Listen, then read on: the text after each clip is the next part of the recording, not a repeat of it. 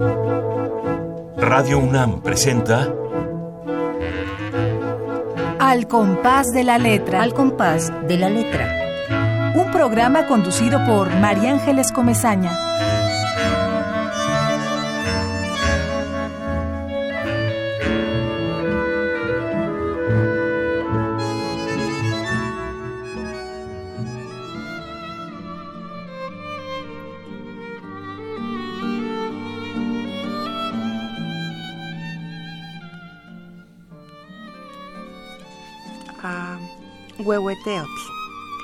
Soy un desierto que grita agua y tú has traído el incendio a cada mata, a cada cactus, a cada salamandra de mi cuerpo. No encuentro sombras sino llamaradas, grietas por las que se filtra el tiempo, los enojos, el silencio. Ardo en mi garganta sedienta, en cada poro que transpira fuego, en el pecho que se quiebra como varita encendida.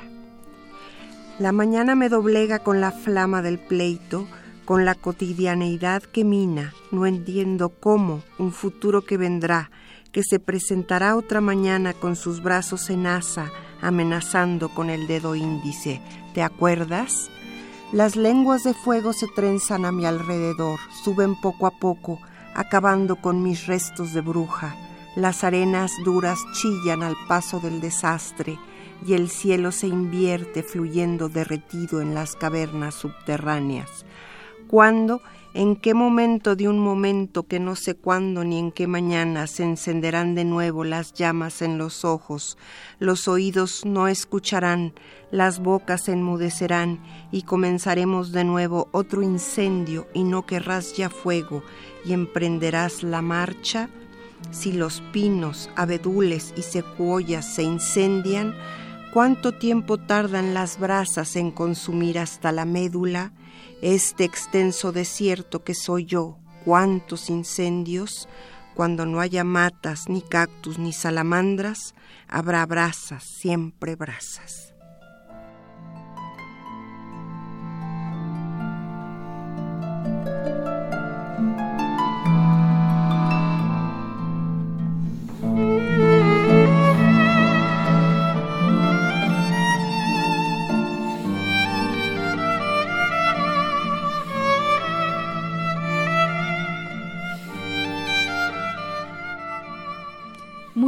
Noches. eh, muchas gracias por escucharnos. Muchos saludos a todos nuestros radioescuchas, a todos aquellos que apuestan por la palabra poética. Muy buenas noches, Kira Galván, nuestra invitada de honor, con este poema eh, lleno de fuego, ¿no? Donde lo último que queda después de las salamandras eh, son las brasas, siempre las brasas. Estamos pues en un programa más, el programa número 16, con nuestra querida amiga y poeta, espléndida escritora, Kira Galván quien nos acompañará durante todos estos 55 minutos con una palabra que ella ha seleccionado y que eh, atravesará este programa y ha atravesado muchos de sus poemas y los vamos a leer y nos vamos a dar cuenta. La palabra, se los dije la semana pasada, es la palabra incandescente. Gracias por estar aquí, Kira. Buenas noches, María Ángeles. Al contrario, te agradezco mucho la invitación de estar aquí esta noche.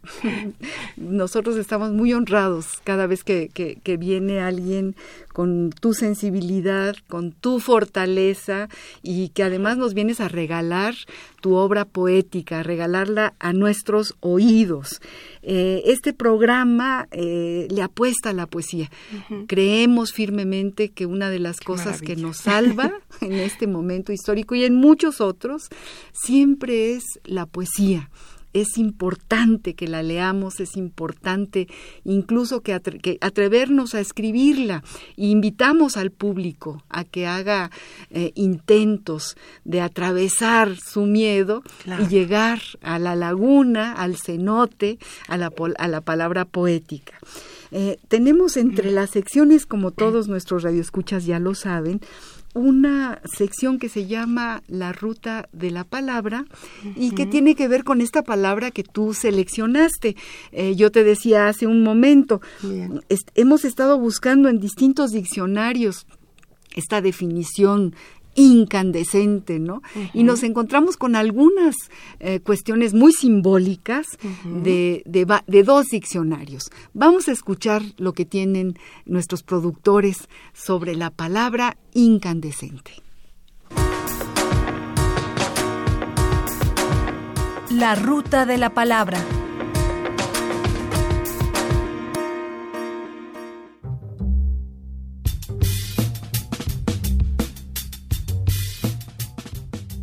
Diccionario del Español de México, El Colegio de México. Incandescente, que despide o emite una luz generalmente blanca o roja al calentarse a una temperatura muy elevada. Los filamentos de las lámparas incandescentes modernas se hacen de tungsteno porque no pierde su forma. Diccionario de símbolos de Juan Eduardo Cirlot. Fuego, los chinos utilizan una tableta de jade rojo incandescente llamada Chang, que se emplea en los ritos solares y simboliza el elemento fuego. Aparece el fuego en los jeroglíficos egipcios como asociado a la idea de vida y salud. También, y esto ya indica una transposición del símbolo a una energética espiritual, a la idea de superioridad y mando. Los alquimistas conservan en especial el sentido dado por Heráclito al fuego como agente de transformación, pues todas las cosas nacen del fuego y a él vuelven.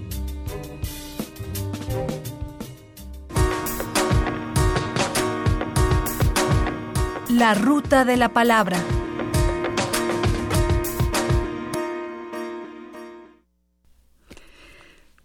Incandescente, una palabra eh, difícil de definir y llena de símbolos, ¿no, Kira? Así es.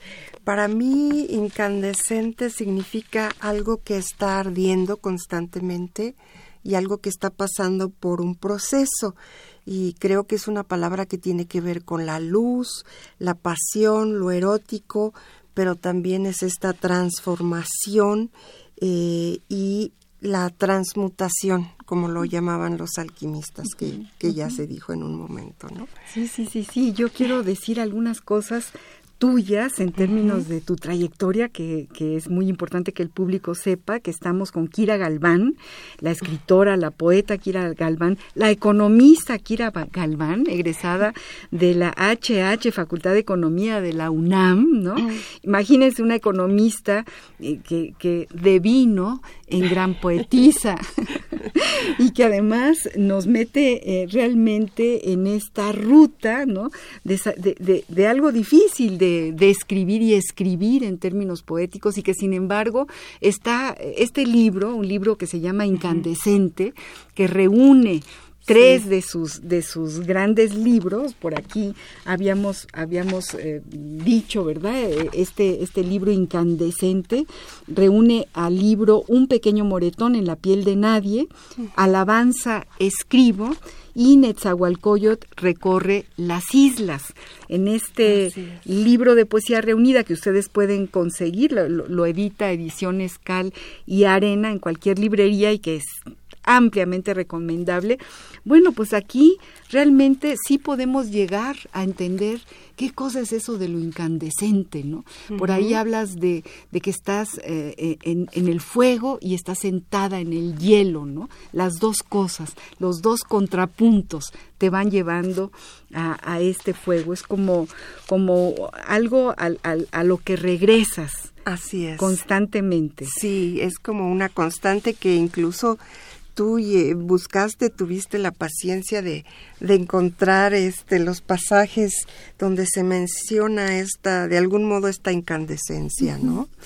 Decíamos, para no, no olvidarnos, porque luego en la conversación, que siempre es muy sabrosa y muy calientita, ¿no? Tenemos una sección que se llama Calentito, que son los libros recién salidos del horno. Bueno, seguimos diciendo, hablando de nuestra invitada de honor, Kira Galván. Ella ha realizado, además de ser economista y de ser egresada de, de la Facultad de Economía de la UNAM, ha realizado estudios de literatura, poesía, fotografía, historia del arte, ha ganado un primer lugar en el concurso de poesía joven Elías Nandino con el libro Un pequeño moretón en la piel de nadie que aparece precisamente en esta poesía reunida, en este libro incandescente. Eh, ella ha sido becaria eh, del Centro Mexicano de Escritores, donde tuvo ni más ni menos eh, como maestros a Juan Rulfo, a Francisco Monterde, a Carlos Montemayor y a Héctor Azar. ¿Qué cuéntanos? ¿Qué experiencia? Bueno, pues fue fabuloso, eh, realmente una experiencia inolvidable tener a estos maestros, ¿no? Este que desafortunadamente ya no se encuentran entre nosotros, pero pues Panchito Monterde siempre nos hacía observaciones muy puntuales del lenguaje. Y bueno, Héctor Azar, eh, aunque era maestro de teatro, pero siempre tenía algo que opinar, Carlos Montemayor, no se diga, fue un maestro sensacional.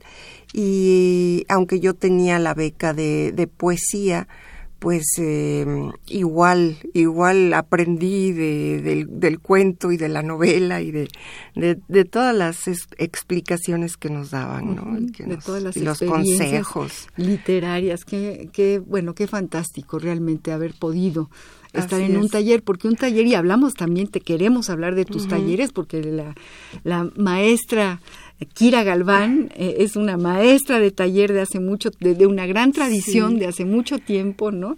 Y que sí nos interesa que platiques, que le platiques a nuestros radioescuchas sobre qué sucede, cómo son los talleres, sirven, no sirven, a veces son demoledores. Absolutamente, pero yo creo que son eh, muy útiles realmente, ¿no? Eh, es un espacio creativo eh, donde incluso se contagia la, esta creatividad, ¿no? y, esta inspiración, porque no es lo mismo la energía individual a una energía grupal. Siempre se contagia, ¿no? y, suceden cosas maravillosas, mágicas siempre. Eh, ya tengo varios alumnos que han escrito y formado y completado libros en los talleres, tanto de poesía como de narrativa. Eh, de cuento y de novela. Entonces, ahorita este, estás dando un taller. Eh, voy a empezar a darlo después de, Semana Santa. Este, pero eh, es es muy necesario para alguien que quiera escribir. Yo los recomiendo muchísimo, ¿no? Tú eres una escritora viajera. A mí me impresiona tu estancia en Japón, cuando hablas de Tokio, cuando hablas de lo que sucedió en Londres y cuando te vas a las tumbas. Vamos a música. Y regresando de música, vamos a hablar de tus viajes. Estamos con Kira Galván. Este programa se llama Al compás de la letra y procura estar al compás de la letra. Vamos a música.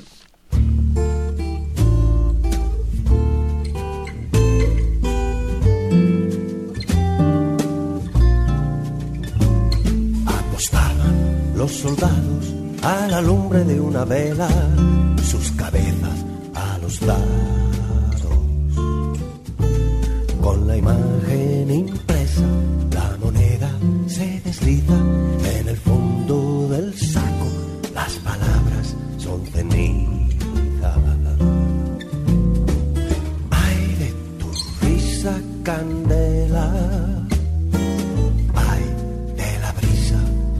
que apaga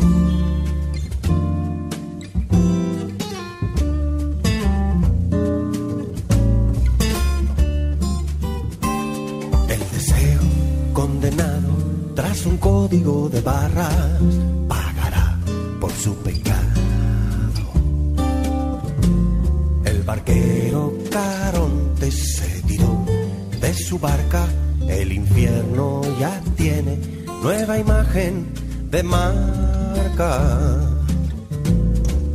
Ay de tu risa candela, ay de la brisa que apaga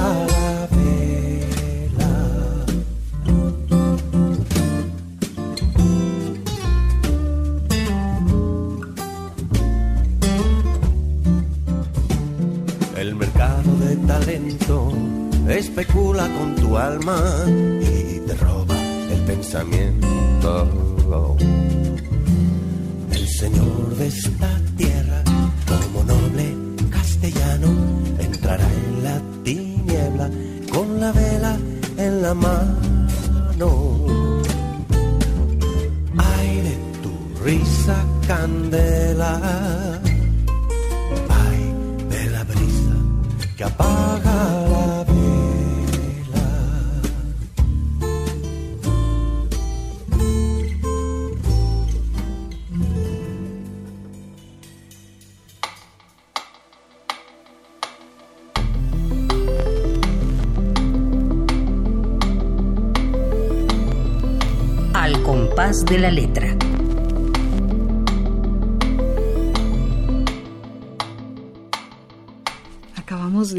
Escuchar Apaga la vela con eh, Juan Perro, así se llama este grupo, y estamos con Kira Galván, la poeta, escritora, narradora, economista Kira Galván, ah, hablando sobre lo incandescente en su poesía. Y hablábamos antes de la pausa musical de, de lo viajera que ha sido y de cómo la tinta de esos viajes ha nutrido páginas y páginas, letras y letras, palabras y palabras, ¿no?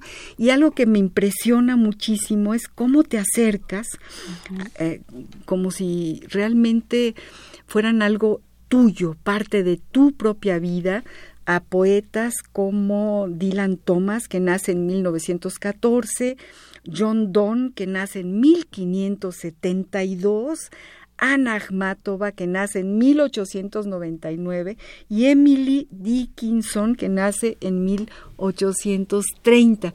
Cuéntanos ese recorrido, esos viajes tuyos, decíamos, a Japón, bueno, Tokio, Inglaterra, etcétera. Bueno, pues por azares de la vida yo viví eh, cerca de año y medio en, en Japón, en Tokio, y 10 años en Inglaterra.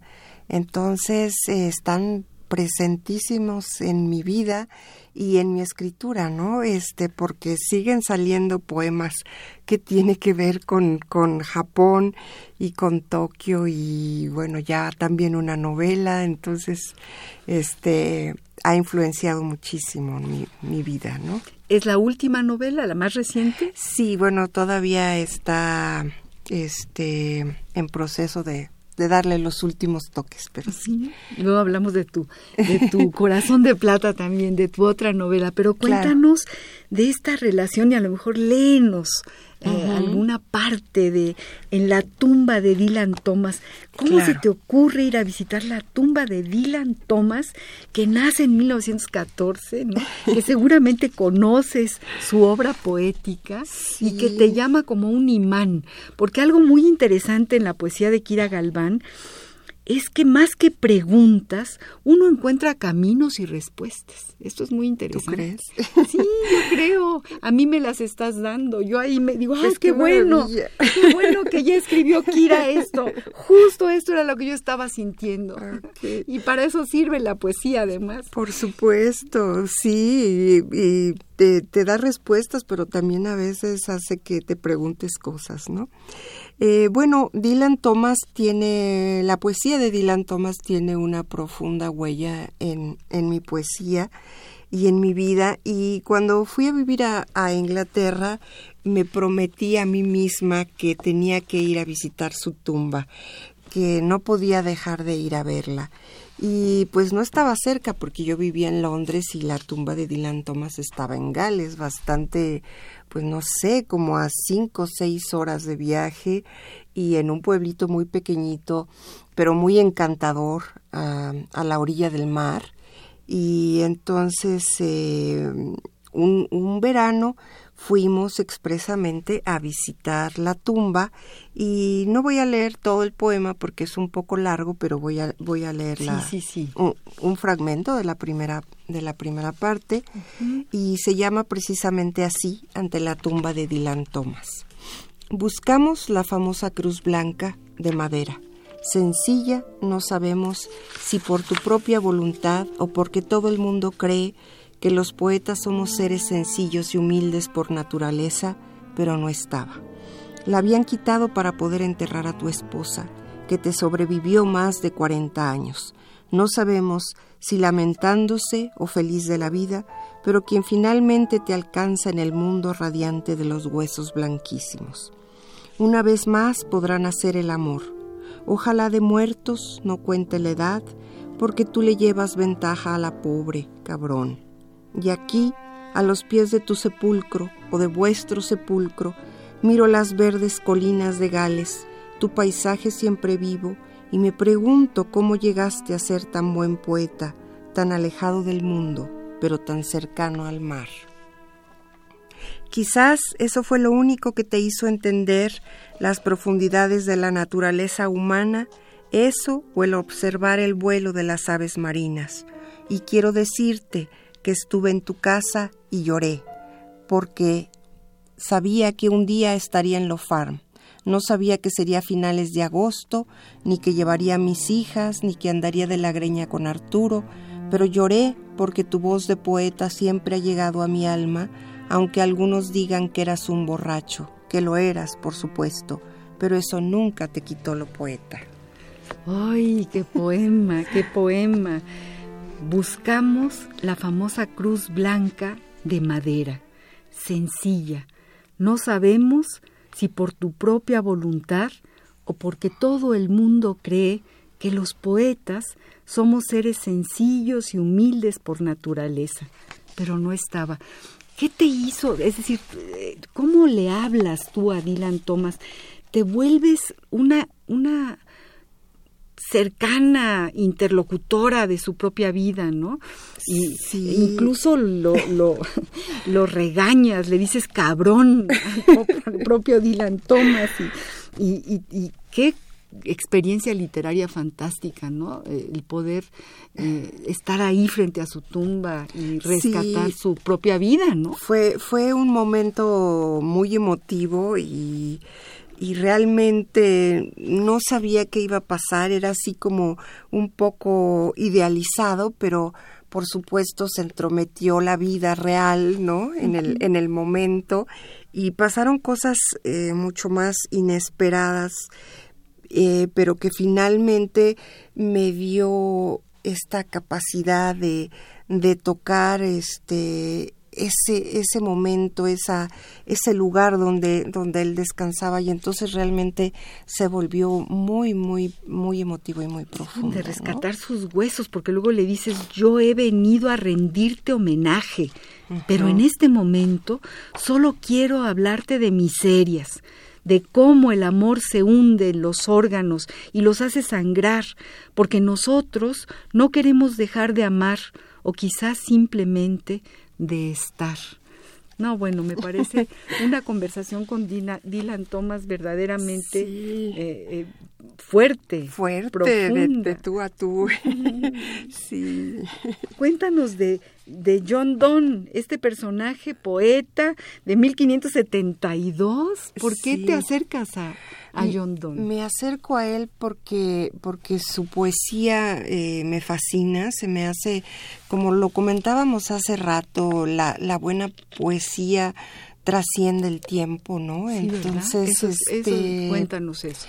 No, me parece que es de una frescura impresionante, ¿no? Y, y en un momento dado no importa que, que, se haya escrito en el siglo XVII o en el XVI o en el, o en el XIX, ¿no? Pero cuando se da esta comunicación o esta comunión, ¿no? Entre el poeta y su lector, se da esta eh, cuestión mágica, porque de verdad eh, se da esta comunicación a un nivel que, va más allá de las palabras, ¿no? Es como retomar hilos, ¿no? Como ir tejiendo un mismo hilo que nunca se pierde. Y esa es. la poesía. Es, y, no importa que, que, pase de un siglo a otro, ¿no? Este puede ser tan bello o tan eh, emocionante leer un poema de, de John Donne que de Bukowski Bukowski en un momento dado, ¿no? Sí, no, bueno, este hombre, John Donne, eh, eh, según eh, investigué por ahí, que tú lo sabes mejor que nadie, un poeta metafísico inglés de las épocas de la reina Isabel I, y, bueno, metafísico, ¿no? Sí, y al mismo tiempo tiene un, un poema erótico bellísimo que le escribe a su amada, a su amante, este, donde le dice que otra cosa necesitas sino un hombre para abrigarte. Y entonces yo escribí un poema eh, que daba la vuelta, era como un reflejo, ¿no? Que era eh, un poema dedicado a un hombre y que decía que otra cosa necesitas sino una mujer para abrigarte, ¿no? Nunca se lo hubiera imaginado, ¿no? O se levantó de su tumba John Donne y dijo, ah, caray, aquí llegó Kira Galván, ¿no? Y, y bueno, pero eso me parece realmente una, un, un acto poético de, de, la mejor de las cepas, ¿no? Cuando llega una poeta con tu frescura, con tu talento enorme y eres capaz Me estás haciendo sentir muy atrevida de, ponerme al tú con tú con todos No, no, no, ¿cuál atrevida? Eres una poeta, la poesía está hecha de eso, de personas, ni modo que no, sino quién, quién lo dice, quién lo retoma, a quién le interesa, cómo tú te tomaste el tiempo para pensar bueno, aquí estoy frente frente a esta tomando la estafeta y tomas la estafeta y es una estafeta que revive no y que da continuidad que teje vamos ahora a una pequeña sección que tenemos siempre en este programa que se llama papeleando. Eh, hay una especie de nostalgia una nostalgia eh, en todo el programa, así como tú también tienes la nostalgia de irte a buscar en los, a los poetas, ¿no? Por ahí vas a ser la salvación, la, salvadora. Eh, nosotros nos ha interesado mucho porque estamos enamorados de los suplementos culturales del siglo XX que han sido verdaderamente la eh, cuna, el, nido, el punto de encuentro de artistas, pintores, escritores, poetas, etcétera, ¿no? Y tenemos eh, la, la, propuesta, pues, de, de, no olvidarlos tampoco. Allá en la hemeroteca de la UNAM a veces hemos retomado textos espléndidos de Fraín Huerta en su sección libros y antilibros del Gallo Ilustrado del periódico El Día que ya no existe, ¿no? O el de Huberto Batis del sábado, de aquel maravilloso sábado del uno más uno, o de Fernando Benítez. todo un hito, ¿no? Un hito, ¿no? O de Fernando Benítez, la cultura, eh, México en la cultura, o de mm, eh, Carlos Monsiváis, la cultura en México. no sé cuál de los dos, no sé si me estoy equivocando, si me equivoco, me perdonan y me corrigen. Pero bueno, son todos estos personajes que reunían a través de la palabra a gente pensante, sensible, a gente valiente que declaraba las cosas que había que declarar. Y encontramos y además se lo dedicamos con enorme cariño, eh, su lectura, un pequeño artículo que escribió Vicente Rojo, que era motor de suplementos culturales, precisamente sobre los suplementos. Esto se escribió en el 2011, o sea, no es tan antiguo, pero bueno, no es del siglo pasado, es de este siglo, pero sí habla, ahorita se los voy a leer, de los suplementos del siglo pasado. Y nos dice así, Vicente Rojo, a quien mandamos un gran abrazo, a quien queremos entrañablemente, yo y mucha de la gente que seguramente nos está escuchando. Dice así Vicente Rojo, a la muerte de Miguel Prieto, en 1956, Fernando Benítez me pidió que continuara con el diseño de México en la cultura, así era como se llamaba o como se llama, porque todavía existe ese suplemento, aunque no siga saliendo. El suplemento de novedades que yo estuve formando durante la larga enfermedad de Prieto. Para entonces, Fernando ya se había convertido en mi segundo maestro. Él logró con su pasión y su inteligencia reafirmar en mí el fervor por México. Y hoy Fernando es mi primer amigo Además, el suplemento era una escuela magistral. Cada semana aprendía algo nuevo, no solo con su lectura, sino también en el trato con sus colaboradores que se reunían en la redacción todos los miércoles por la mañana. Quienes más me atraían eran Paul Westein y José Moreno Villa, quizá porque escribían sobre arte. Dada mi timidez, me costaba mucho relacionarme con ellos y, sin embargo, con oírlos hablar y discutir, me daba por satisfecho. Pero aparte de Pablo y Enrique González Casanova, de José Iturriaga, de Leopoldo Sea, Gastón García Cantú y Jaime García Terrés, que sustituía a Fernando en sus viajes, poco a poco llegaron a la redacción escritores de mi generación con los que conseguía al menos intercambiar algunas palabras. Carlos Fuentes, Elena Poniatowska, Juan García Ponce, Juan Vicente Melo, Emilio García Riera, que ya era mi amigo, Jorge Ibargüengoitia y los más jóvenes, José Emilio Pacheco y Carlos Monsiváis. Esto lo escribió Vicente Rojo en el año 2011. Y acabamos de escuchar Papeleando.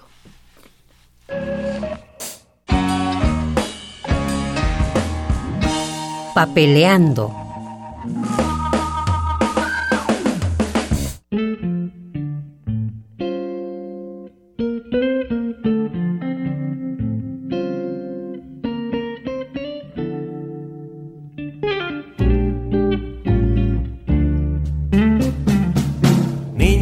Te considero en mi pensamiento clara, igual que una candelita que luce muy delicada. No me hagas juramento ni me trates con desgana, porque vengo frecuentando tabernas de mala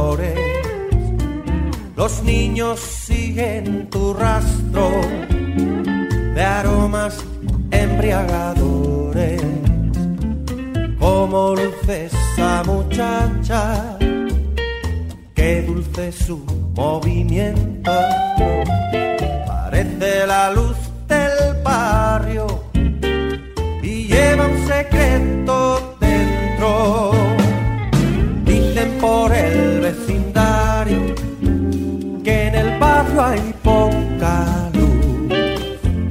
Que te mire a los ojos cuando ríes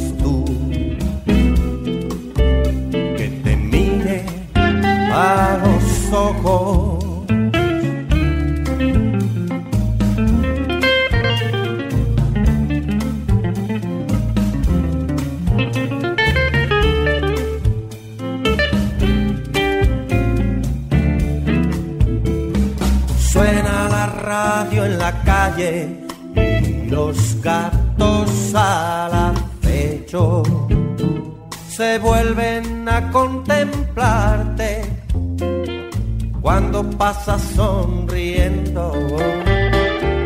Ten cuidado, plata fina, oro en paño, ve con tiento, que hay cuchillo en el ambiente y mucho lobito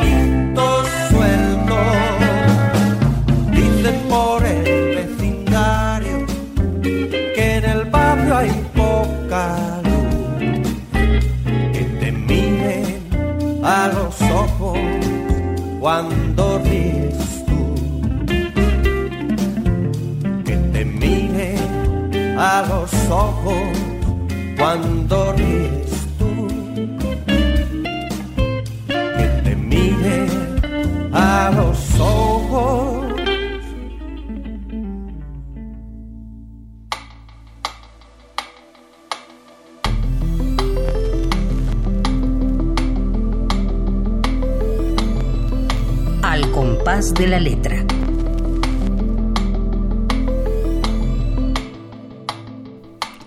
Estamos con Kira Galván en nuestro programa de poesía con esta magnífica poeta, escritora. Acabamos de escuchar nuevamente a Juan Perro. Estamos hablando de lo incandescente y bueno, eh, la, la, canción de Luz de Barrio también tiene que ver con, lo, con la luz y con la, el calor y con lo incandescente. Y Juan Perro, puro calor, puritito calor. Y estábamos hablando de, sí. tu, de tu cercanía a, a, John Donne, a estos poetas uh -huh. antiguos, ¿no? Que les hablas de tú. Y yo que nos leyeras, Kira, eh, el poema que dice, eh, se titula A la manera de Kira Galván en homenaje a John Donne. Fíjense bien cómo una poeta contemporánea de, de nuestro siglo se, se, se, atreve a hablarle así a este poeta del siglo XVI. Claro que sí. eh, a la manera de Kira Galván. Ven, que no puedo esperar. Quítate el saco, la corbata, desabrocha la hebilla, desliza el cierre que ilustre prisionero guarda desata las agujetas que voy a navegar en tus aguas. Flota en la penumbra de los cuerpos para que pueda contemplar el rombo de tu vientre, tus lunares islas. Desata todas las amarras, deja caer los lentes, apunta tus ojos hacia mis estrellas, dirige certero el timón. Caiga toda tu ropa para que solo yo contemple tu belleza Deja que mis manos recorran los mares, las rocas, los bosques, las playas, y me declare pirata y asiente mi tesoro e insignia. No vengan otras después a reclamar mi territorio, ganado a sangre, saliva y fuego. Relaja todos tus músculos, excepto uno, tus brazos y tus piernas me arrastrarán al alta mar. No temas del clima, del tiempo que pasa, ni de los horrores cotidianos del mundo. ¿Qué otra cosa necesitas sino de una mujer para abrigarte?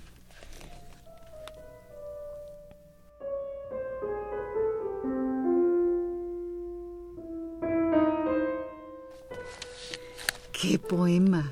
¿No? Imagínense cómo se atreve a mi querida Kira a su manera. Ajá.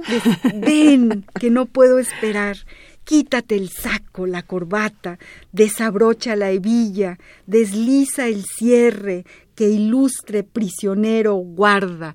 Digo, es una maravilla. Ay, María, Para todas las, las, mujeres y los hombres que escriben, ¿no? Y que, y que a veces eh, existe el factor miedo, terriblemente Claro. miedo, ¿no? Y el miedo nos da, no- nos procura algo muy duro y muy terrible, la distancia. Por supuesto. ¿Verdad? Y no es fácil a veces este superarlo, ¿no? es, es difícil a Pero veces se logra, para un escritor. Se logra en la medida en que uno realmente eh, se enfrenta a, a alguien, a un par, a un igual. Somos iguales, es decir, no hay problema, ¿no? Eh, La semana pasada habíamos puesto, tenemos una sección que se llama Epistolario Domicilio Conocido, que seguramente va a pasar dentro de un momentito, Ajá. y hablábamos de una carta que el Che Guevara le escribió a León Felipe. Entonces, el hecho de que el Che Guevara se sentara a escribirle a León Felipe, muchas gracias porque usted me dio este libro Ay, eh, y que lo tengo en mi mesita de noche y que me hizo sentir que el Che Guevara era igualito que yo, un Claro, hombre de carne y hueso. Todos somos humanos. Esto me sucede con el señor, el gran poeta eh, metafísico, ¿verdad? Eh, John, John Donne. Sí. Lo veo y, y- y lo siento, eh, y un igual, un ser de carne y hueso. Y eso es lo que tú logras, los conviertes en seres de carne y hueso a quienes podemos acercarnos. Y finalmente, pues la poesía es la que logra esa magia, ¿no? Es la que puede hacernos conectar con gentes de otras épocas. Así es. ¿no? y conectarnos, ¿no? Permanentemente. Así es. Lo humano se va se va dando de, de, De manera continua. continua. Ujú. Ex- ex- exactamente. Claro. Aunque a veces irrumpa el diablo, pero pero bueno, lo humano, afortunadamente, eh, la mayoría de las veces eh, es el que el que gana, ¿no? Claro. Es el triunfador, triunfa. Y tenemos que luchar precisamente para que la poesía sobreviva. Y en este, en este sentido nostálgico que también nos llama y nos seduce, eh, hemos pensado en esta sección de epistolario. Eh, Sí. Vamos ahorita a pasar a esta sección porque seleccionamos una carta llena de ternura de un pintor no muy tierno que digamos, ¿no? de Salvador Dalí a su gran y entrañable amigo García Lorca. Por ahí me decía Juan Manuel Vadillo, un doctor en letras, Ajá. que eh, no le gustaba el romancero a Salvador Dalí y que regañaba a Lorca, pero que eran grandes amigos. Escuchemos esta carta de Dalí y luego tú Bien. platícanos de tus cartas, porque en este libro hay una Hay gran carta. Vamos a epistolario, domicilio conocido. Epistolario. Domicilio conocido. Domicilio conocido.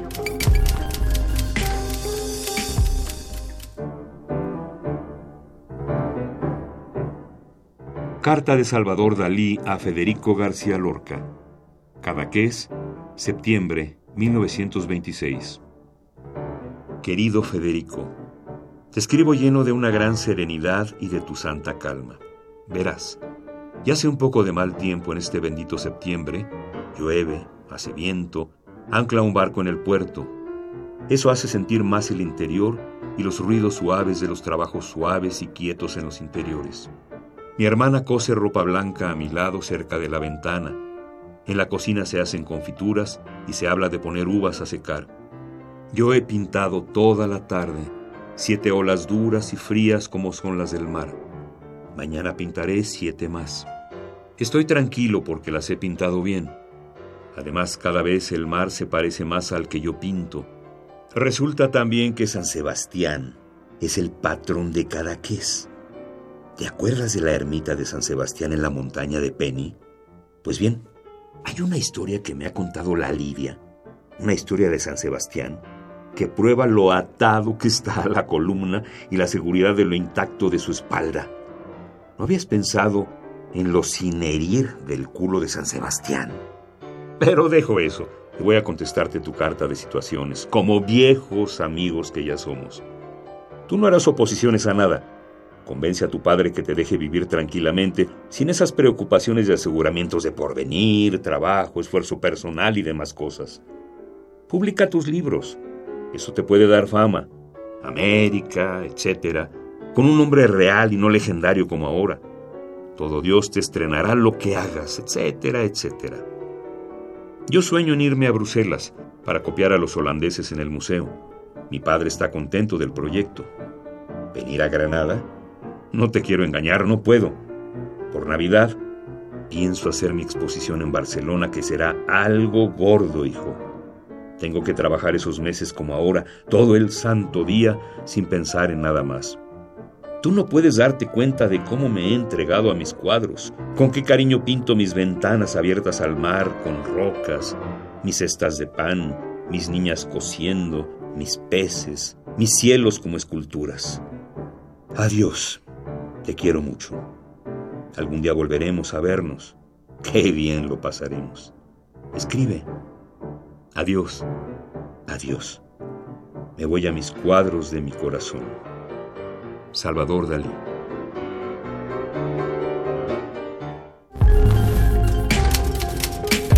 Epistolario. Domicilio conocido. Domicilio conocido.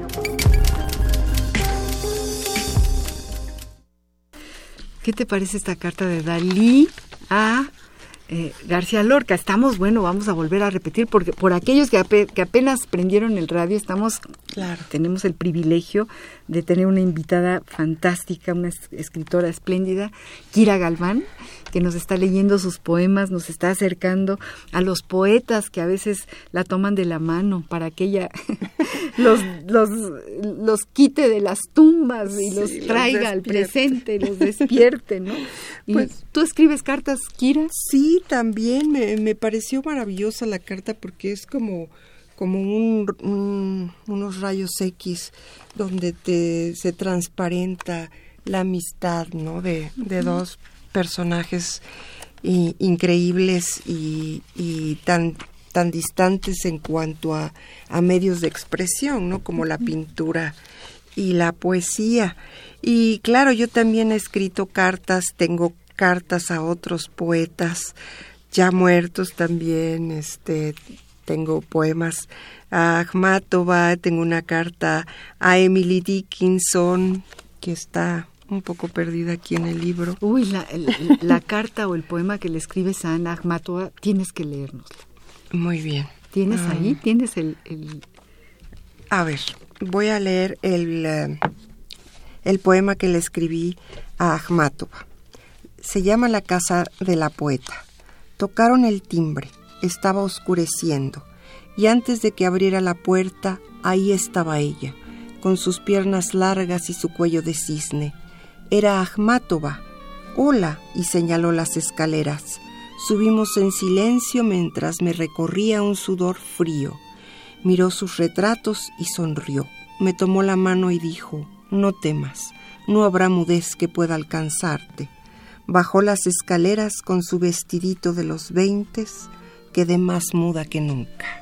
Ay, Ana Akhmatova, esta poeta rusa. maravillosa, maravillosa, rusa, sí. Ajá, que, que, que traes a este momento, nos la imaginamos, nos la imaginamos porque la describes, ¿no? Sí, yo la conocí estando muy joven y traduje eh, parte de, de su poesía que salió publicada en, en material de lectura de difusión cultural de la UNAM y que se puede encontrar en internet eh, y es una de las traducciones de Ana Akhmatova que, que son más citadas, este, he visto ¿Y yo. ¿De ¿no? qué idioma la tradujiste? Mira, yo la traduje del inglés, Del no, no la traduje del ruso, pero creo que era una muy buena traducción.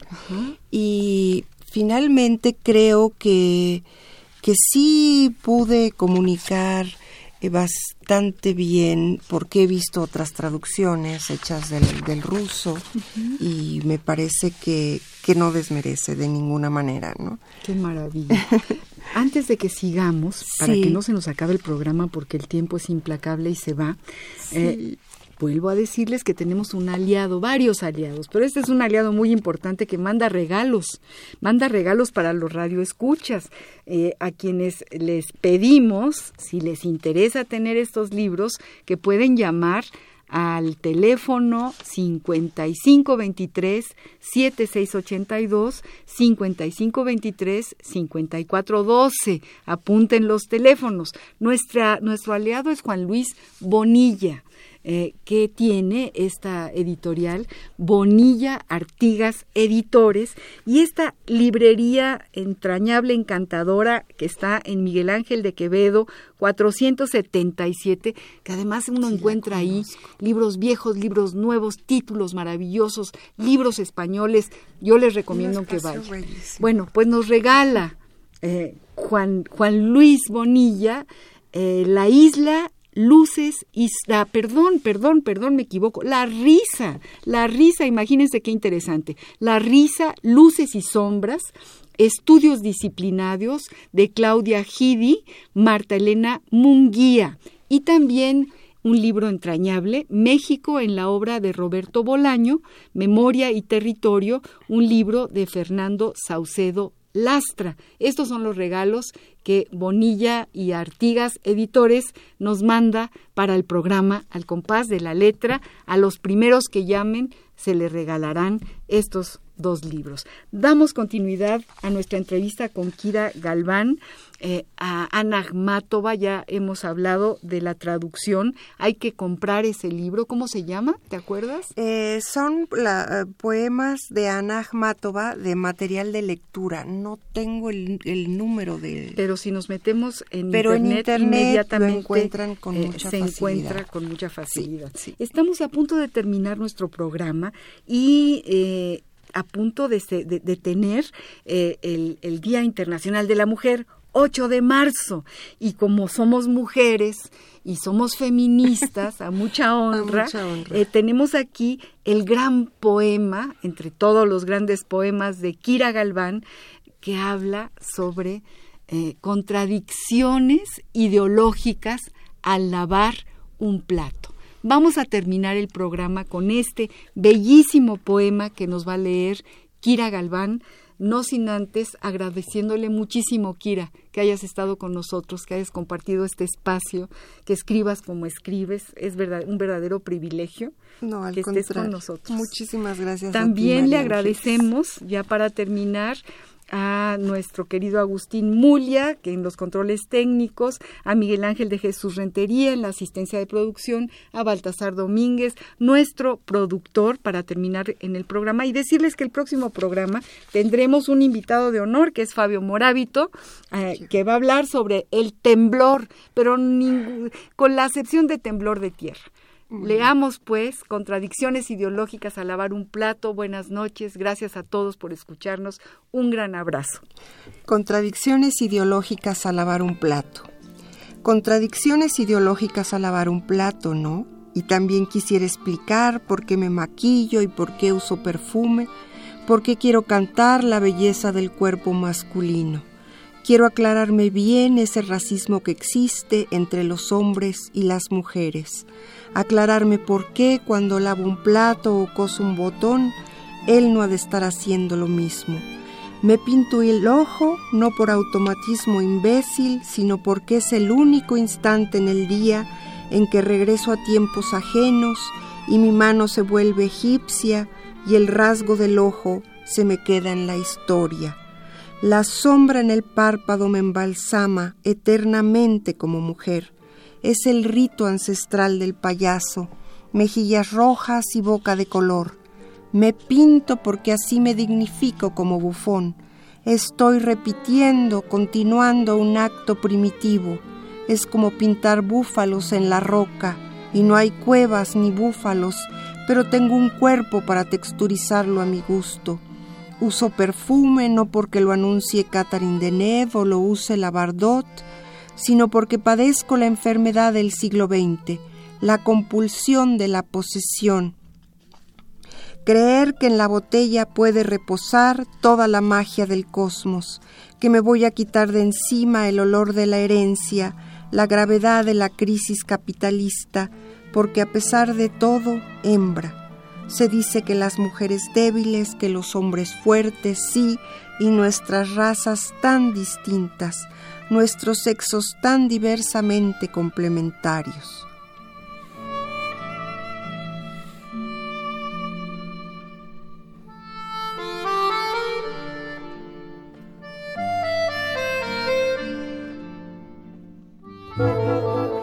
Radio UNAM presentó